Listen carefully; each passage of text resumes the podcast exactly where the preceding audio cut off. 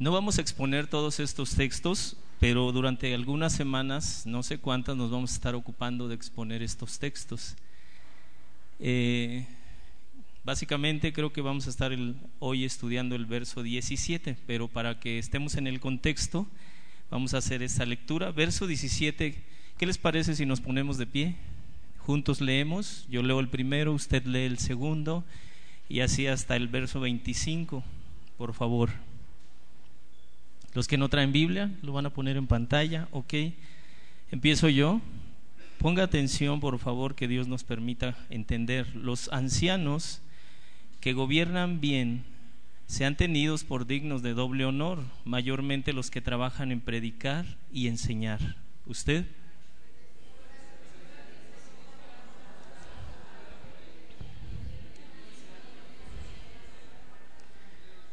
Contra un anciano no admitas acusación, sino con dos o tres testigos.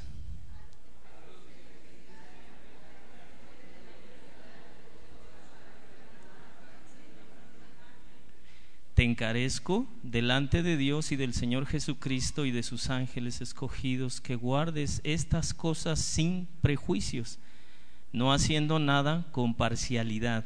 ¿Usted?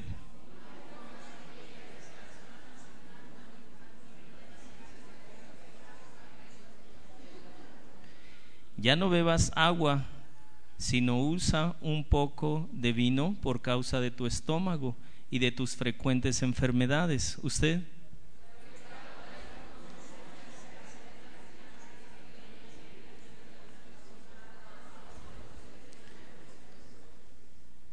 Asimismo se hacen manifiestas las buenas obras y los que son de otra manera no pueden permanecer ocultas. No se siente. Vamos a orar, ¿le parece? Padre, delante de ti hemos leído tu palabra, estamos en tu presencia y en esta mañana queremos rogarte que lo que no hemos alcanzado a entender, porque tal vez no hemos puesto nuestra confianza en ti, sino en nuestra propia prudencia, te pedimos perdón y te rogamos que nos ayudes a ir dirigidos por tu Santo Espíritu a la verdad que está reservada para aquellos que te aman. Cosas que ojo no vio, ni oído oyó, son las que Dios ha preparado para los que le aman. Así que rogamos, mi Señor, que tú nos des entendimiento, porque tú así lo has dispuesto, que tu pueblo crezca en el conocimiento de su Salvador, de su gran amor, de su voluntad, en el nombre de Jesucristo. Amén. ¿Puede decirle conmigo, Señor? Dame entendimiento por tu espíritu en tu verdad escrita. En el nombre de Jesús. Amén. Puede sentarse. En los versos, en capítulo 5, hago una breve, un breve repaso en semanas anteriores acerca de lo que hemos estado analizando. Capítulo 5 y verso 1 y 2 nos habla de cómo debemos relacionarnos con los demás hermanos. Si usted lo recuerda, si ha estado asistiendo, en el mismo capítulo 5, verso 3 al 16, ¿de qué estuvimos hablando? Fueron varias semanas de las viudas, quiénes son verdaderamente viudas, a quiénes debe apoyar la iglesia.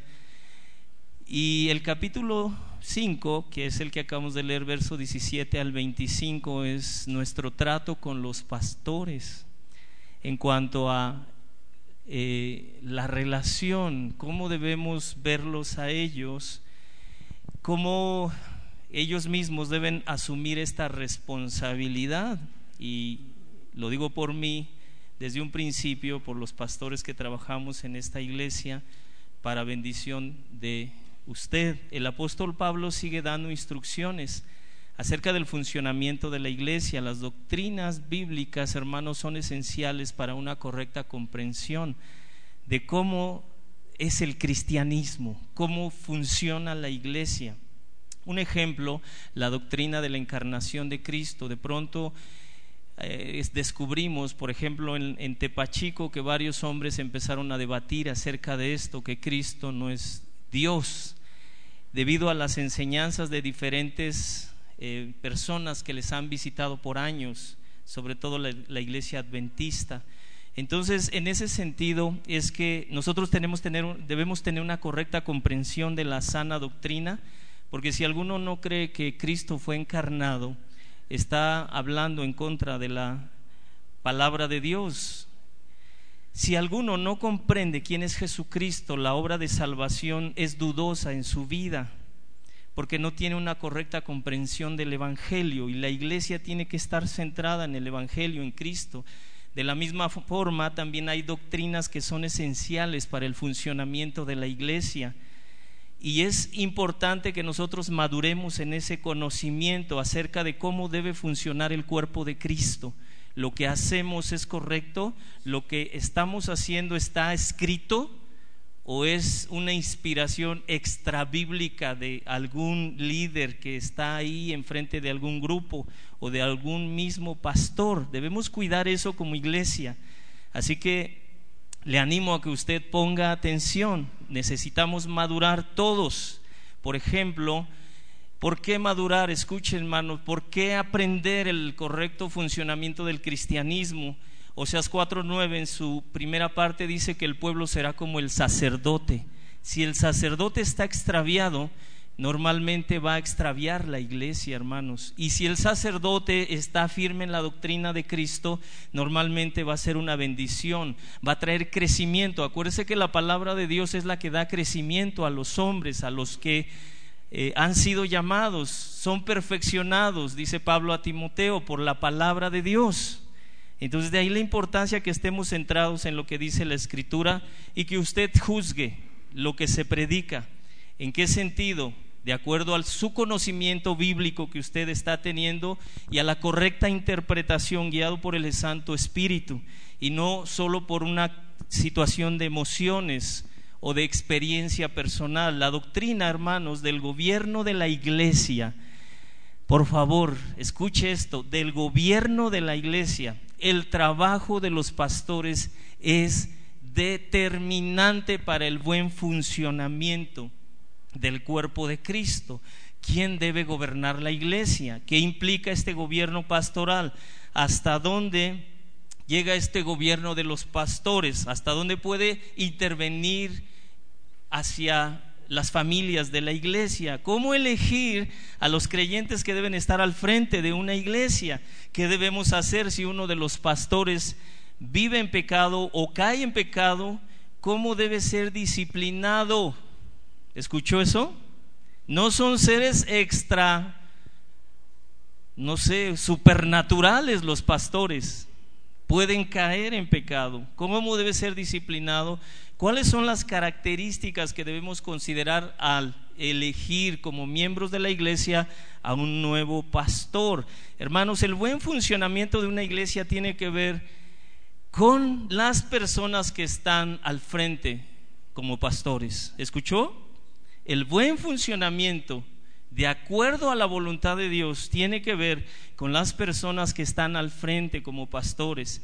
Y en estos versos que acabamos de leer nos indica cómo debe ser dirigida la iglesia, cuál es la función de los pastores al ser quienes gobiernan a las familias que nos congregamos. Usted se ha escuchado o está poniendo atención gobierno. Tal vez a usted le cause ruido eso, porque normalmente a la carne no le gusta ser gobernada, me refiero a la naturaleza pecaminosa, no le gusta, los designios de la carne se levantan contra la voluntad de Dios, pero vamos a hablar acerca de esto. Vea, el verso 17 al 18, ya lo leímos, nos habla del salario, diga conmigo salario. Deben recibir una cantidad los pastores que sirven a la iglesia ¿Usted qué opina? ok, ¿cómo determinar esa cantidad? 19 al 21, la disciplina de un pastor, ¿cómo debe de ser o qué, qué cosas no debe permitírsele a un pastor? 22 al 25, candidatos al ministerio pastoral.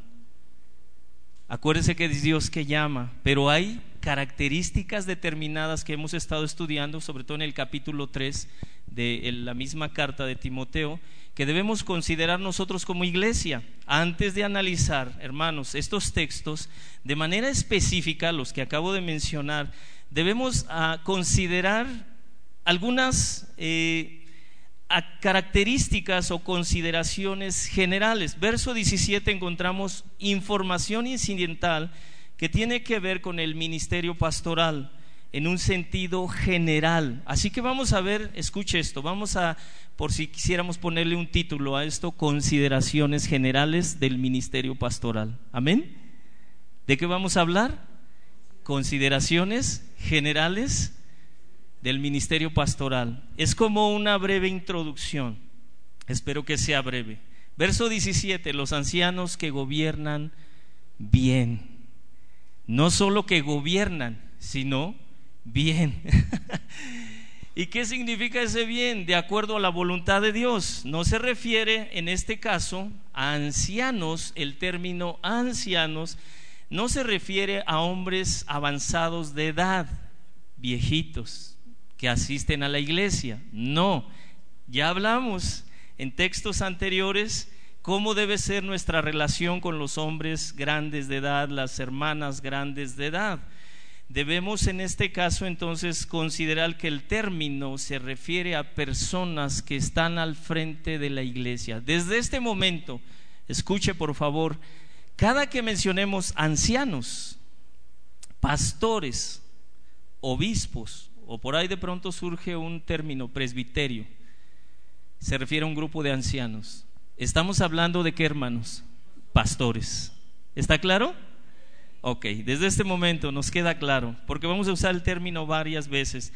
Entonces los ancianos, dice Pablo a Timoteo, que gobiernan bien la iglesia, que se dedican a predicar y a enseñar la iglesia. Timoteo, hermano, fue enviado por el apóstol Pablo a trabajar en la iglesia de Éfeso para corregir problemas que se estaban presentando debido a los falsos maestros que estaban introduciendo o queriendo introducir herejías en la iglesia de Éfeso y que debían ser corregidos. De ahí la insistencia de Pablo a Timoteo, manda, enseña.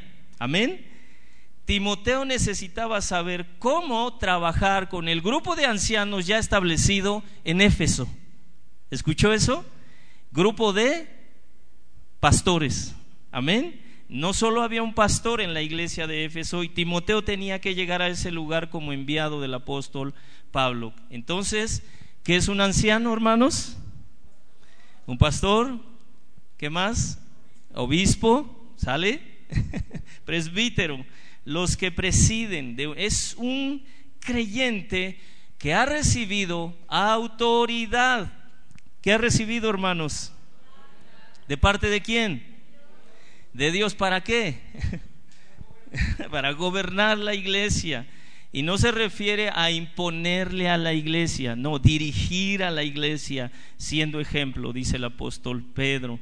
Así que es un creyente que tiene autoridad de quién? De Dios, eh, para beneficio y edificación de la iglesia. El término más usado en el Nuevo Testamento, que incluso se usa en el Antiguo Testamento, es ancianos grupo de personas que tienen autoridad de parte de Dios. El, término pastor se usa pocas veces, si acaso cuatro veces, cinco veces, el término obispo lo mismo, cuatro o cinco veces. Ahora, los apóstoles, perdón, los pastores, ancianos, perdón, apóstoles, ancianos e iglesia son términos que están separados uno del otro. Si usted ha podido revisar eso, en la Biblia, en el estudio bíblico, apóstol, pastor, anciano, iglesia, perdón, son términos diferentes. ¿Qué quiero dar a entender? Necesitamos separar esos términos acerca de cómo debe funcionar la iglesia. Un ejemplo, Hechos 15. Se dio una discusión entre Pablo, Bernabé, contra algunos judíos que se unieron a la iglesia, dice la escritura, creyeron acerca del Evangelio en la iglesia de Antioquía. Y los, estos fariseos habían creído y decían, quisieron imponer a los nuevos creyentes gentiles que se debían circuncidar y que debían guardar la ley. Hemos estado aprendiendo en el libro de Gálatas que es imposible guardar la ley y que nadie se justifica guardando la ley. ¿Cómo es la salvación? ¿Por qué alguien recibe la salvación, hermanos? Por la fe, por gracia en Cristo, la fe en Cristo únicamente. Y ellos decían, si no circuncidáis, estoy hablando de Hechos 15, conforme al rito de Moisés no podéis ser salvos, decían los judaizantes. Pablo y Bernabé tuvieron que enfrentar esta situación en Antioquía. El verso 2, como Pablo y Bernabé tuvieron una fuerte discusión y contienda no pequeña con ellos, se dispuso entonces que Pablo y Bernabé subieran a Jerusalén y algunos eh, otros de ellos, a quienes subían a los apóstoles y a los ancianos. Quiero que vaya identificando este término, apóstoles y ancianos. Los apóstoles en aquel tiempo, los de Jesús, era un grupo separado por Cristo. Los ancianos era otro grupo, no eran la misma persona. Los ancianos eran los pastores, ¿de dónde? De la iglesia de Jerusalén, la iglesia naciente de Cristo, no, no los judíos. Que quede claro eso, por favor. Entonces ya tenemos dos grupos, apóstoles y ancianos. 15 y verso 6. Se reunieron los apóstoles y los, otra vez, ancianos, que eso es llamado como el primer concilio para conocer este asunto que estaba sucediendo en Antioquía. Verso 22. Entonces, pareció bien a los, ve ahí las diferentes, los diferentes nombramientos verso 22, apareció bien a los apóstoles, a los con toda, estamos hablando ya de tres grupos, apóstoles, ancianos y toda la iglesia, miembros reconocidos por los mismos apóstoles en aquel momento en Jerusalén. No, no me refiero a la secta de los judíos, sino a la iglesia naciente de Jesucristo. Les pareció bien a todos estos tres grupos elegir de entre ellos varones y enviarlos a Antioquía con Pablo y Bernabé, a Judas que tenía por sobrenombre Barsabás y a Silas, varones principales entre los hermanos. Seguramente Barsabás y Silas, varones principales, eran ancianos. Amén. Anciano es lo mismo entonces que obispo. Hechos 20, 17 nos dice enviando pues, ¿qué, ¿qué, quiero que entendamos hermanos? ¿Qué quiere Dios que entendamos? La diferencia en cuanto a apóstoles, ancianos y la iglesia. Amén. Hechos 20, 17 enviando pues desde Mileto a Éfeso hizo llamar a los ancianos. ¿A quiénes hermanos? ¿Quién los mandó llamar? El apóstol Pablo. A los ancianos de la si ve el término plural, los ancianos de la... La iglesia es una iglesia local. ¿Sí? ¿Está claro? La iglesia. Ahora, eran los de Mileto, a Éfeso. Por tanto, mirad por vosotros, dice el verso 28, ahí mismo, Hechos 20. Por tanto, mirad por vosotros, el anciano debe ver por su propia vida cómo está delante de Dios. Pero también dice, tiene una responsabilidad delegada por Dios. Por todo, por todo. ¿Qué significa eso? Todos los que son hijos de Dios, ovejas de Cristo, tenemos una responsabilidad con usted, aún con los incrédulos. Nuestra responsabilidad es llevarles el Evangelio. Pero con las ovejas del Señor tenemos una responsabilidad que aquí dice claramente el apóstol Pablo, por todo el rebaño en que el Espíritu Santo los ha puesto. ¿Por qué? ¿Qué dijimos que era un obispo? Pastor. ¿Quién pone al pastor al frente de una iglesia? El Espíritu Santo os ha puesto por obispos. ¿Para qué, hermanos? Para Alimentar, apacentar tiene que ver con alimentar, nutrir, con lo que se nos antoje, no, con las escrituras. Este es el alimento que edifica, que nutre a las ovejas de Dios, al rebaño. Amén. Así que para apacentar la iglesia del Señor, alguien que es incrédulo no puede ser apacentado, necesita oír el Evangelio, porque la palabra de Dios es un alimento que no puede digerir, no puede percibir las cosas que son del Espíritu. No les es dado entender las cosas que son del Espíritu, pero las ovejas, dice Jesús, oyen mi voz y me siguen. No solo oyen mi voz, si alguno aquí en este lugar, dice Santiago, es oidor olvidadizo, no es oveja. O es probable que no sea oveja. Porque oye, pero seguir a Cristo, eh, es que estoy viviendo mi vida. Usted no entiende que, que, soy joven y me estoy preparando y por lo tanto eso de seguir a Cristo me demanda y prefiero vivir mi vida. Oye, pero no sigue a Cristo.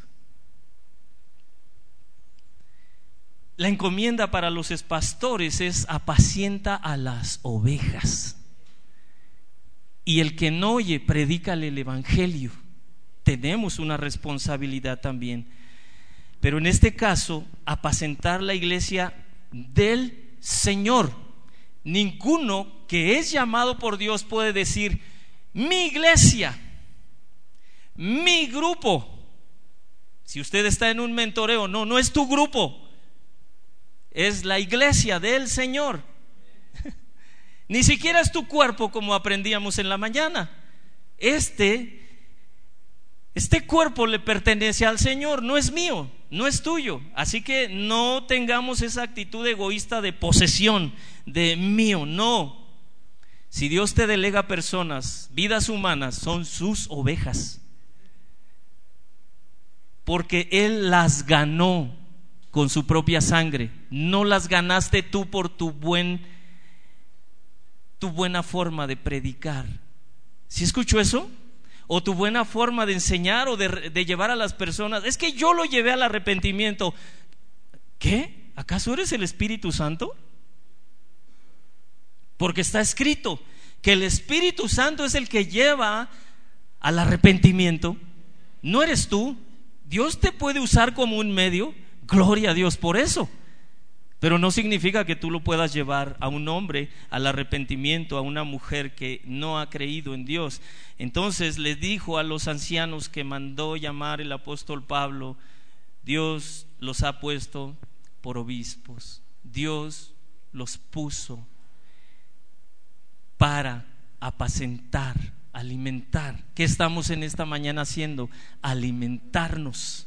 Amén. Como pueblo de Dios. Tito 1, 5 al 7. Por esta causa, Timoteo fue un enviado por Pablo. Tito fue otro enviado, otro pastor enviado.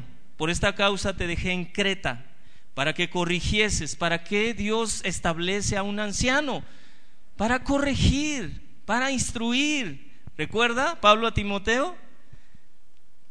La palabra de Dios es útil para corregir, para instruir, para redarguir. Amén. Segunda de Timoteo 3, 16, 17. A fin de que el hombre de Dios sea enteramente preparado, perfecto. Hermano, es la palabra de Dios la que perfecciona a los que son de Dios. No son las visiones, hermano, tuve una visión. Yo tuve un sueño muy raro el otro día. Hasta me asusté, dije, yo no me acuerdo de los sueños. Que yo viniera y le dijera, hermano, me dijo el Señor, y esto es para ustedes. No, hermano, dice la escritura. Dice el Señor, está escrito. Yo no me puedo salir de lo que ya está escrito y que Dios determina para el buen funcionamiento de su iglesia. Así que la encomienda de Pablo a Tito es corrige lo deficiente. ¿Qué significa? Que los que estaban en esa iglesia de Creta tenían cosas deficientes. Sí. ¿Para qué Dios nos pone a nosotros como pastores? ¿Por qué? Hay cosas que están deficientes en usted y hay que corregirlas. ¿Usted se está dejando corregir?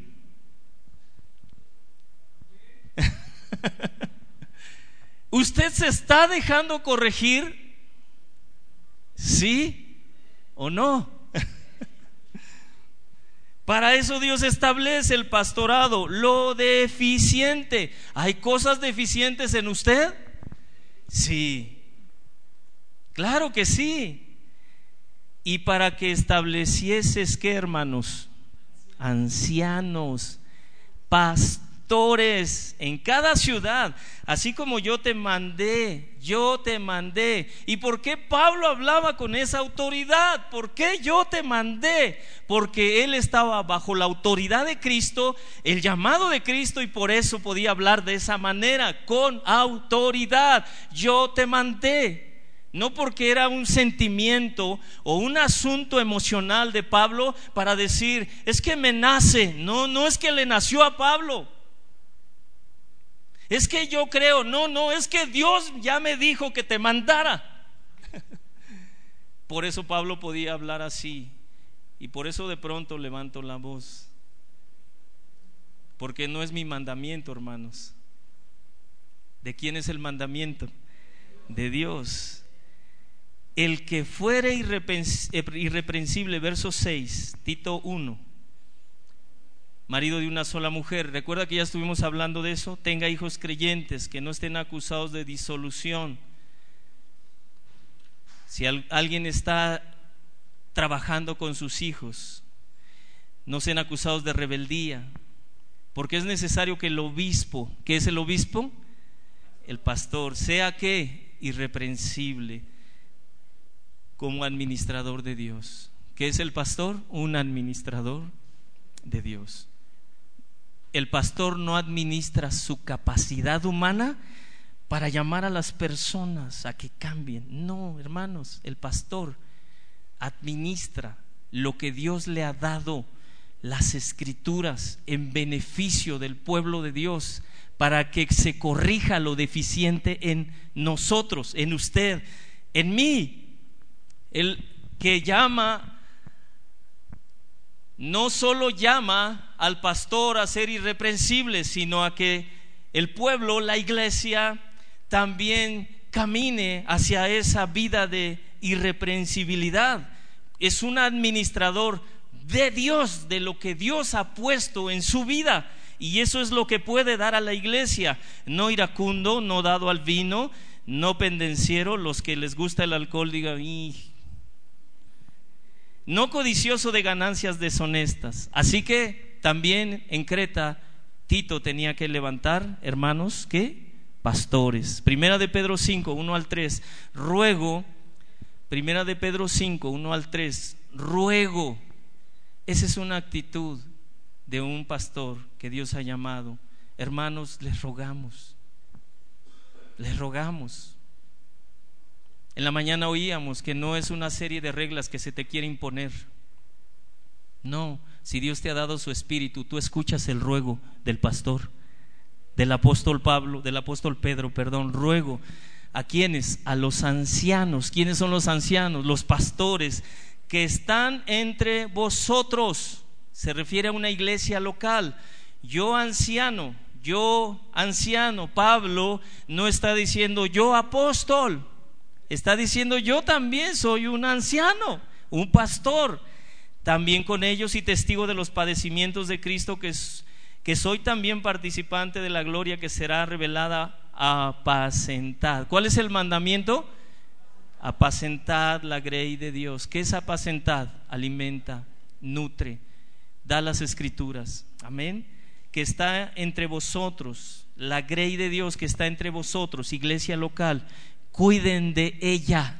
¿Cuál es nuestra responsabilidad? Cuidar, corregir. ¿Usted acepta que lo cuidemos? Mi hermano, por ahí pudiera haber un pensamiento, es a mí nadie me ha hecho caso, ni David, ni Mac, ni Arce. Yo le animaría a hacer esto, acérquese Dios no nos dio espíritu de adivinación para saber qué está padeciendo usted o en qué peligros está usted metido. ¿Sí? Acérquese. Y, y, si después dice todo lo que le confiese, no, hermano. Primero Dios, que Dios nos guarde de eso. Amén. Cuidar. ¿Qué va a cuidar? ¿Mi dinero? No, hermano. Porque de pronto llegan pensamientos así, no, lo que quieres cuidar ah, y preguntarme cuánto es mi sueldo mensual, no, mejor ni le digo. No, hermano, su vida, su corazón. Amén.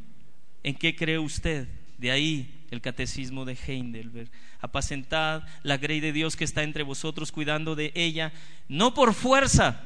Si hubiere algún líder en esta iglesia que diga, bueno, ahí voy, sus hermanos no entienden. Ya el pastor me delegó un grupo de mentoreo, pero ya he visto, ya los conozco, ya me platicaron de ellos. Ay, solo porque me dijeron, siéntense, escúchenme, ya dejen de vivir así. No, no es por fuerza, no es porque se sienta una obligación. Hermano, el pastor debe, debe recibir el llamado de Dios, porque sabe que va a tener que ser ejemplo. No es por fuerza, no es que me están obligando, no por ganancia deshonesta, sino con ánimo pronto. ¿Cómo? ¿Qué característica debe tener el pastor al servir? Con ánimo, pronto, así rápido, no como teniendo señorío. ¿Escuchó eso? no como teniendo señorío sobre los que están a vuestro cuidado. ¿Qué significa? Pedro está diciendo que el pastor debe someter a las ovejas. ¿Qué debe hacer el pastor?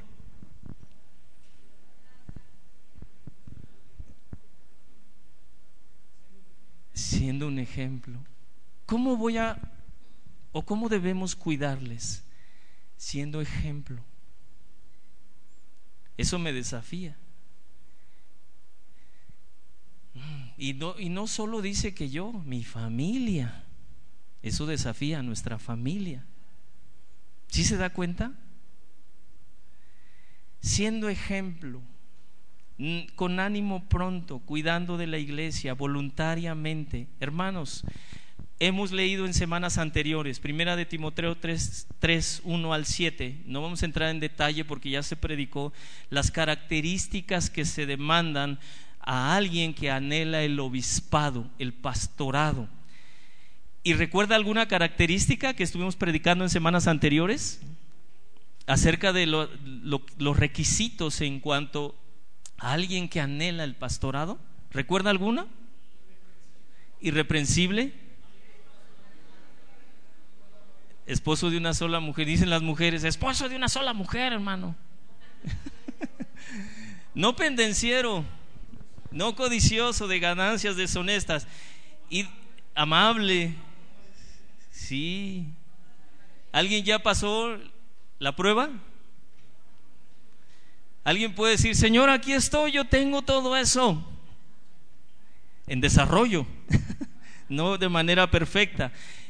Ahí mismo en el capítulo 3, verso 8 al 13 nos habla las características acerca de aquel que aspira al diaconado. Amén.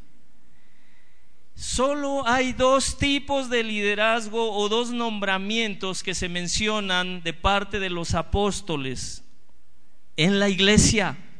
Obispos y diáconos.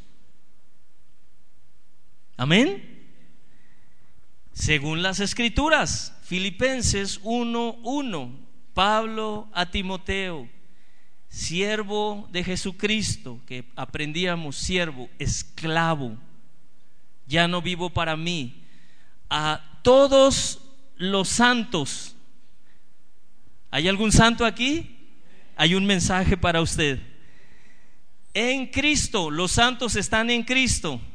Jesús, que están en Filipos, que están en Iztapalapa, con los obispos y diáconos.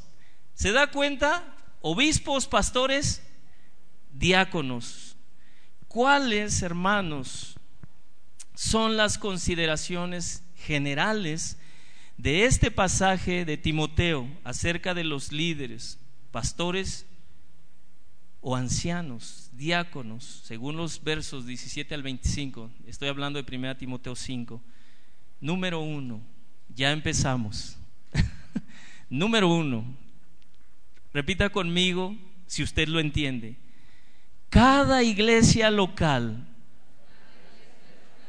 tenía varios pastores con la misma autoridad. ¿Entendió lo que dije? Cada iglesia local tenía varios pastores con la misma autoridad. Eso es difícil para mí, les soy honesto. Si en una iglesia de Cristo hay un solo pastor, es importante que ese pastor esté capacitando a otros hombres que tienen el llamado de Dios al ministerio pastoral. Es un riesgo que haya un solo pastor en una iglesia. Eh, ¿Me está escuchando? Como iglesia debemos estar capacitando hermanos que vemos que tienen el llamado de Dios para pastorear, ya sea para ser parte del grupo de pastores de la iglesia local o para ser enviados. Amén. Verso 17. Regreso a primera de Timoteo 5. Los ancianos que gobiernan bien sean tenidos por dignos de doble honor mayormente los que trabajan en predicar y enseñar. Todos los pastores, hermanos, que había en cada iglesia local tenían la misma autoridad. Diga conmigo, la misma autoridad y la misma responsabilidad. Diga conmigo, la misma responsabilidad.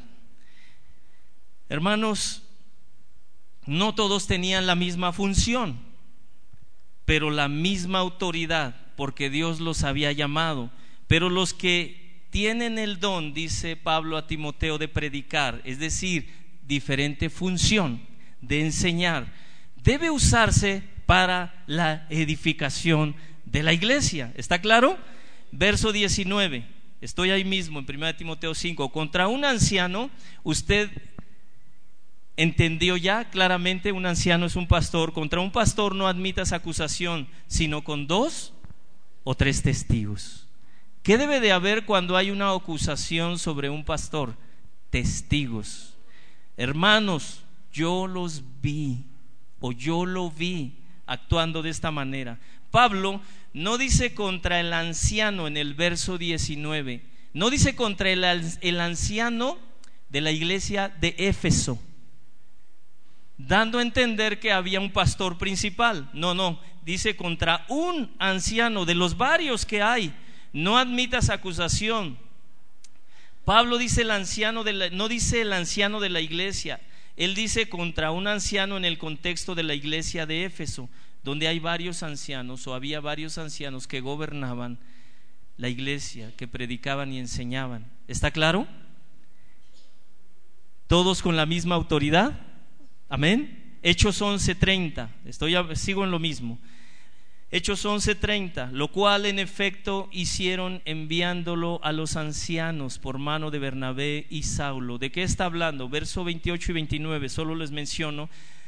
De Hechos, el profeta Ágabo anunciaba por el Espíritu una gran hambre sobre Jerusalén, la cual sucedió durante el gobierno de Claudio. Los discípulos enviaron ayuda a los hermanos que estaban en Judea, conforme a lo que tenían. Amén. Conforme a lo que tenían. Esta ofrenda la recibieron los ancianos de la iglesia de Judea. En la iglesia de Judea había ancianos, pastores, no un solo pastor. Amén. Pablo en Listra, Iconio y Antioquía, dice Hechos 14, 23, y constituyeron ancianos en cada iglesia. ¿Está claro eso? Ancianos en cada iglesia, pastores. Si usted de pronto se retira, que no esperemos que no suceda, de esta iglesia y llega a una iglesia donde hay un pastor únicamente y no hay ninguna intención de levantar otros pastores, tenga cuidado. ¿Sí escuchó? Y tal vez usted diga, oiga, pues creo que todas las iglesias tienen un pastor principal, voy para allá. Ah, eh, espéreme tantito. Constituyeron ancianos en cada iglesia. Cada iglesia local tenía pastores. Habiendo orado con ayunos, los encomendaron al Señor en que habían creído.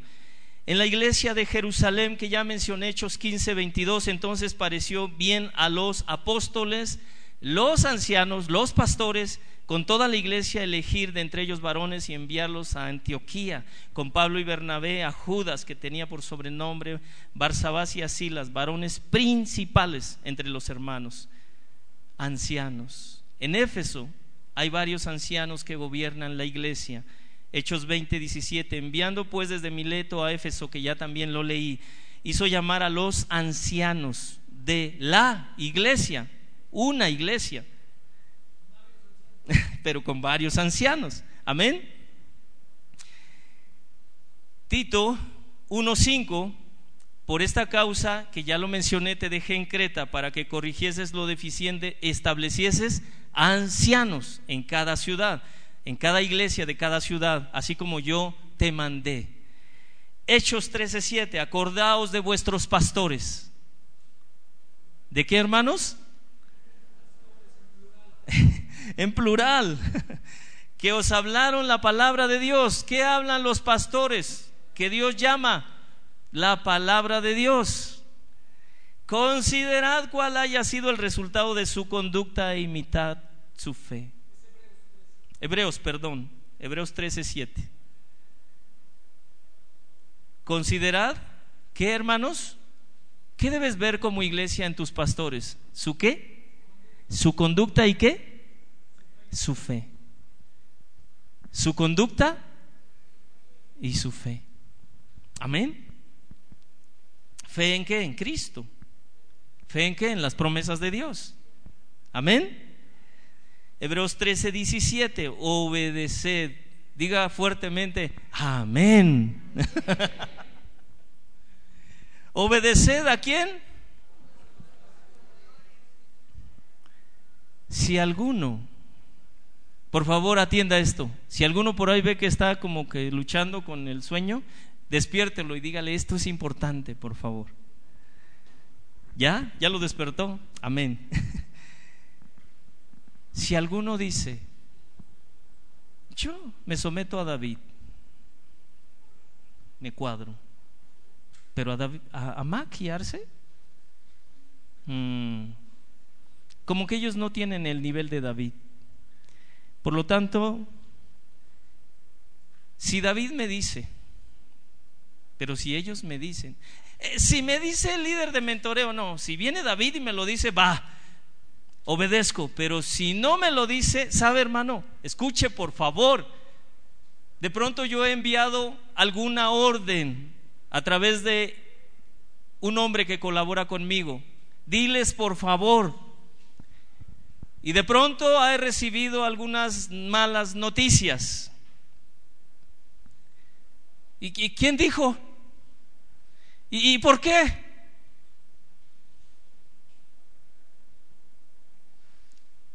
Hermanos, ¿obedeced a quién?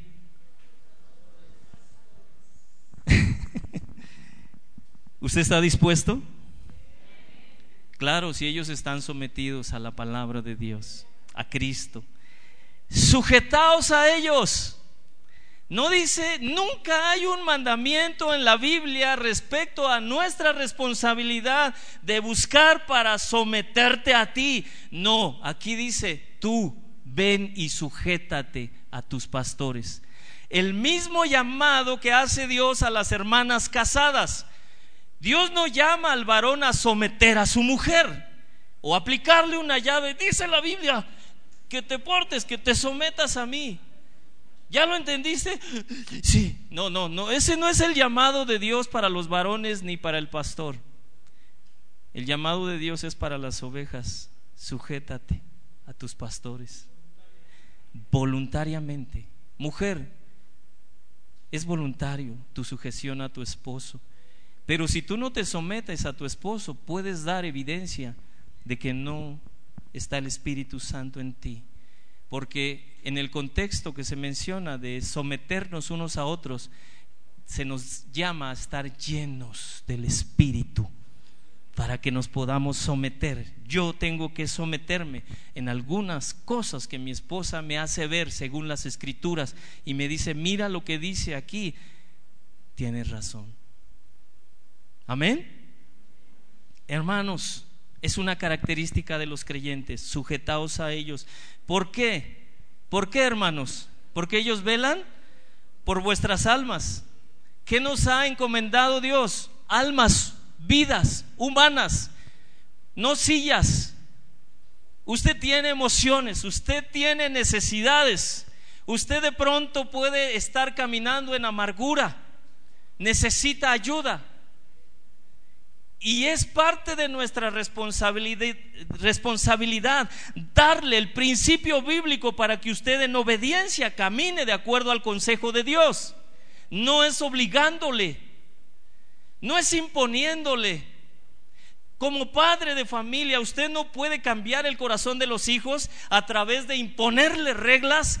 Es correcta la regla que usted ponga y diga, esto es lo que se permite en casa, pero su hijo va a fallar. Usted no puede cambiar el corazón.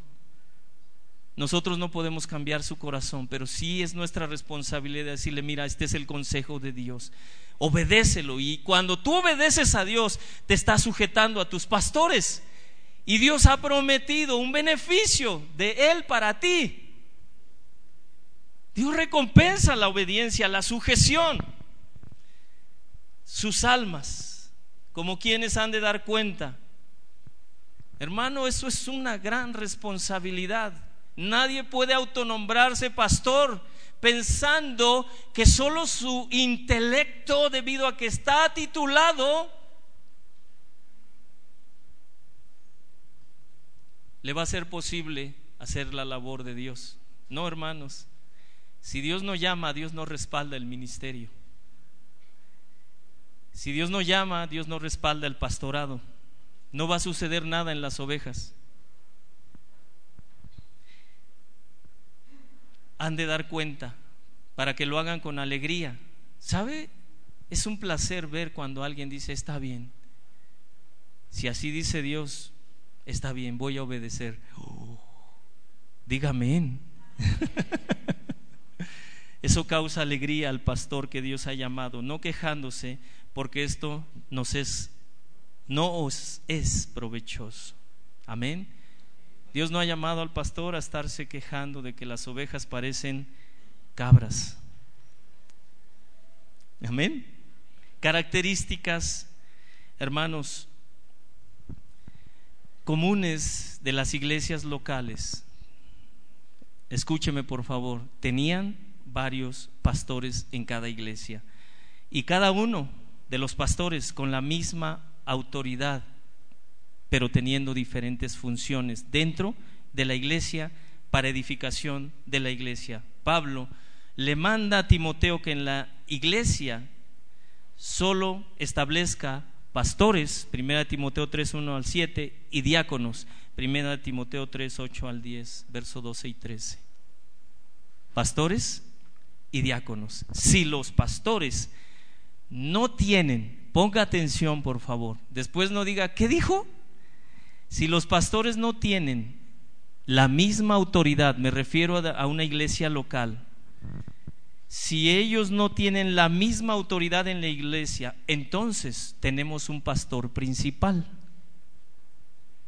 ¿Escuchó eso? Y el término principal o los términos copastores, refiriéndose a personas que le ayudan al pastor principal, no aparecen en la Biblia. E, e, entonces no hay un pastor, sí hay un pastor, pero no principal. ¿Les está removiendo esto algo en su corazón? Y entonces, ¿a quién me someto? ¿A David o a Mac? ¿A quién, hermanos? A vuestros pastores. Amén. Hermano, la misma autoridad. Si los demás son llamados copastores, vuelvo a repetir, entonces hay un pastor principal y esos términos no están en la Biblia. Pablo nos enseña que todos los pastores de la iglesia local son pastores con la misma autoridad y la misma responsabilidad. Y los diáconos, todos son diáconos, siervos bajo la autoridad de los pastores. No hay un superpastor. No hay un superdiácono y por lo tanto hay que llamarle con otro nombre. Monseñor.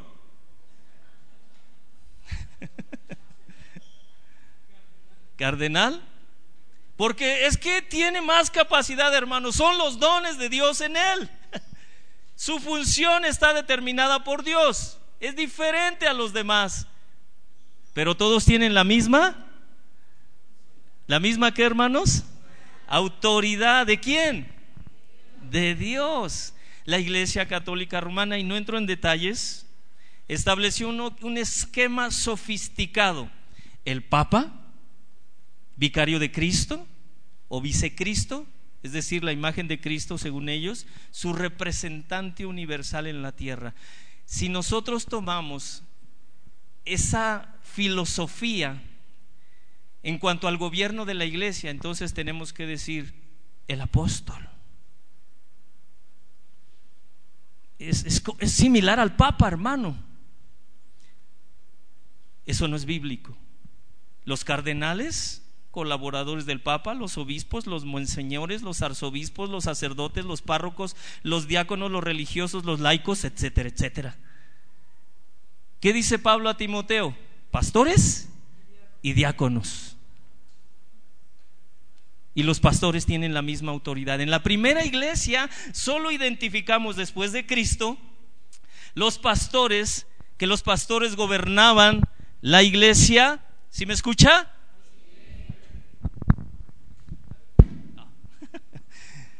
Se fue. Ahí está. ¿Ya? Ok. Ahí está. Ah, ok. Una disculpa. Son ataques del diablo. No es cierto. no es cierto. en la primera iglesia solo identificamos que los pastores gobernaban la iglesia y los diáconos ayudaban en esta labor. Los diáconos no gobernaban. Si a un diácono le es delegado de pronto cierta actividad, no puede llegar y decir, hermano, ya decidí, vamos a hacer esto y esto y esto y esto y esto, esto y esto. No, hermano, no tiene autoridad de Dios para hacer eso. Tiene que ir y consultar a quién? A sus pastores. Hermanos, ¿nos estamos ordenando como iglesia? ¿Disciplinando como iglesia? Entonces obedezcamos juntos a Dios. Amén. Ahora, hermanos, ¿quiénes eran los obispos, los que predicaban, los pastores?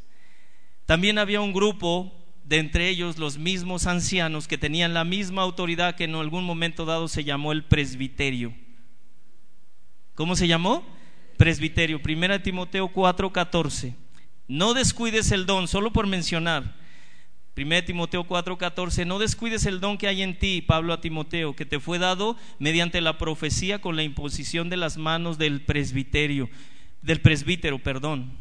Presbiterio, algunos pudieran pensar, no el presbítero era otro nivel o otra clase de una orden religiosa ahí en la primera iglesia. No, hermano, era el grupo de ancianos que tenían la misma autoridad, pastores. Amén.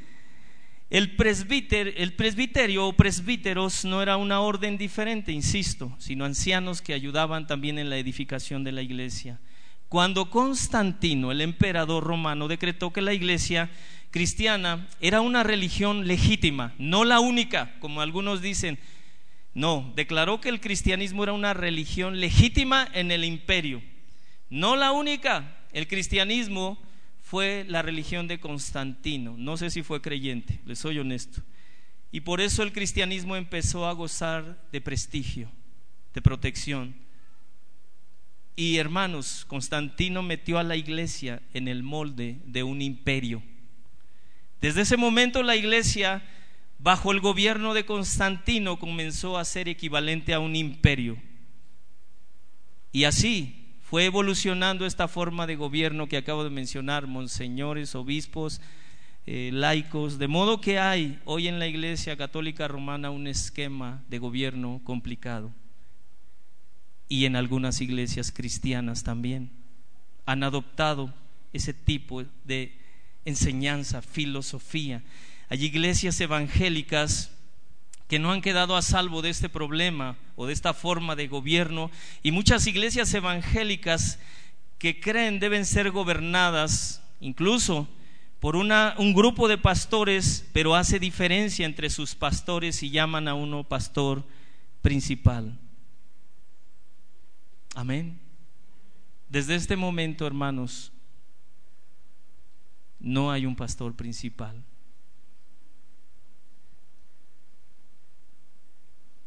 ¿Lo aceptamos o lo rechazamos? Otros a quienes se les llama copastores o pastores asociados y que no poseen la misma autoridad en estas iglesias que han adoptado este tipo de gobierno. Hermanos, ve a Sam Waldron en su exposición a la Confesión Bautista de Londres en 1689. Dice, la enseñanza bíblica no debe ser sutilmente minada con terminologías tales como pastor principal, pastor asistente. Aquí no hay pastores asistentes, dice Sam Waldrum, solo hay pastores principales. Eso guarda la iglesia de ser gobernada por la mente antojadiza y dictatorial de un solo hombre y no como debe ser bíblicamente. ¿Escuchó? ¿Cuál es la intención de que haya varios pastores? Que no haya una sola mente dirigiendo a la iglesia. Porque esta persona corre el riesgo de actuar antojadiza, dice Sam Waldron, o dictatorialmente, en lugar de ser bíblicamente su función como pastor. Hermanos, sigo en el verso 17. Como punto número dos, las funciones de los pastores son gobernar, predicar y enseñar. ¿Cuáles, hermanos? Diga conmigo. Gobernar bien, predicar, enseñar. Amén. Estoy en el verso 17. El ministerio de enseñanza no solo es una responsabilidad pastoral, escuche por favor, no solo es responsabilidad del pastor, todos los creyentes, diga conmigo yo también, somos responsables de alimentar, alimentarnos de manera personal con la sana doctrina, pero también alimentar a otros. Si en tu casa tú no estás haciendo esto, de alimentar a los tuyos con la palabra de Dios, hay un problema en tu corazón, o no lo has entendido, o hay rebeldía en ti, o no eres cristiano, considerando que solo la Biblia se lee en la iglesia. No, hermano. Somos responsables todos de enseñar la sana doctrina. Por eso insistimos en la lectura de la escritura. Hermanos, vamos a leer Gálatas qué? ¿Gálatas qué? ¿Sí lo leyó? Si lo analizó, lo meditó. Por eso insistimos en la lectura de la escritura, en memorizar textos, en tener un devocional diario o la mayor cantidad de días que sea posible. No es cuando puedas, no es cuando sufra un accidente tu familia, no es cuando tienes una enfermedad, no es cuando ya el gobierno algunos le echan la culpa al gobierno, ya trajo crisis al país. entonces voy a orar y voy a buscar promesas. No, es continuo nuestra búsqueda de Dios. Todos somos responsables de nutrirnos, de alimentarnos, no solo el pastor. Es real también que Dios provee de pastores en toda la historia de la iglesia para que suplan una parte importantísima de la dieta espiritual en las ovejas. Esa es una realidad. Somos responsables como iglesia, pero el pastor tiene un llamado de alimentar una parte de, de nuestras vidas. Pero tú tienes que buscar también en casa. Amén. Como creyentes y bueno, hermanos, dice Hechos 20, 28 que ya lo mencioné, mirad por vosotros y por todo el rebaño en que el Espíritu Santo os ha puesto. ¿Quién pone? Vuelvo a insistir a los obispos ¿Quién los pone? Dios, el Espíritu Santo, para apacentar, para nutrir, alimentar. Ahora como creyentes recibimos la capacidad, hermanos, si alguno no tiene esa, esa, capacidad, pueden estar sucediendo muchas cosas. Como creyentes nosotros hemos recibido la capacidad de dar a conocer la verdad de Dios, nuestro Salvador, porque nos estamos alimentando. Recibimos la capacidad de meditar en las escrituras en sus mandamientos, de ser redarguidos. Hermanos, si alguno lee la escritura y dice, está bonito, sí, bien por ti, mamá, leíste, padre, bien por ti, papá, jóvenes. Si alguno de pronto dice, sí, o mujer, o varón, cuando uno de, los tuyos en casa está haciendo el esfuerzo, dile a Dios, dame oídos para oír. Resplandece en mí tu verdad, porque creo que hay tinieblas en mí, porque no me interesa si hoy no se estudia la escritura. Toda una semana, no me interesa, mis prioridades son otras, pide misericordia, porque solo Dios te puede revelar lo oculto, que para ti no es real nada de las escrituras. Como creyentes nosotros recibimos la capacidad de desear, conocer la verdad de Dios, de nuestro Salvador. Y podemos meditar, dice Salmo 119, 97, oh, cuánto amo tu ley. El creyente, la oveja, ama la ley de Dios. Por eso, varón, mujer, si de pronto ves que alguien en casa o incluso tus hijos, porque me he dado cuenta de ese tipo de situaciones. A veces los niños van a la Biblia, mira mamá, mira papá lo que dice la escritura, y de pronto el varón, estoy jugando a mi juego de videos, estoy viendo a Tarzán, espérate, tengo algo más importante, están los Avengers, está la final, es el Toluca y menosprecia la palabra de Dios que Dios le está hablando a su hijo, que el Señor te reprenda. Que el Señor te quebrante. Sí.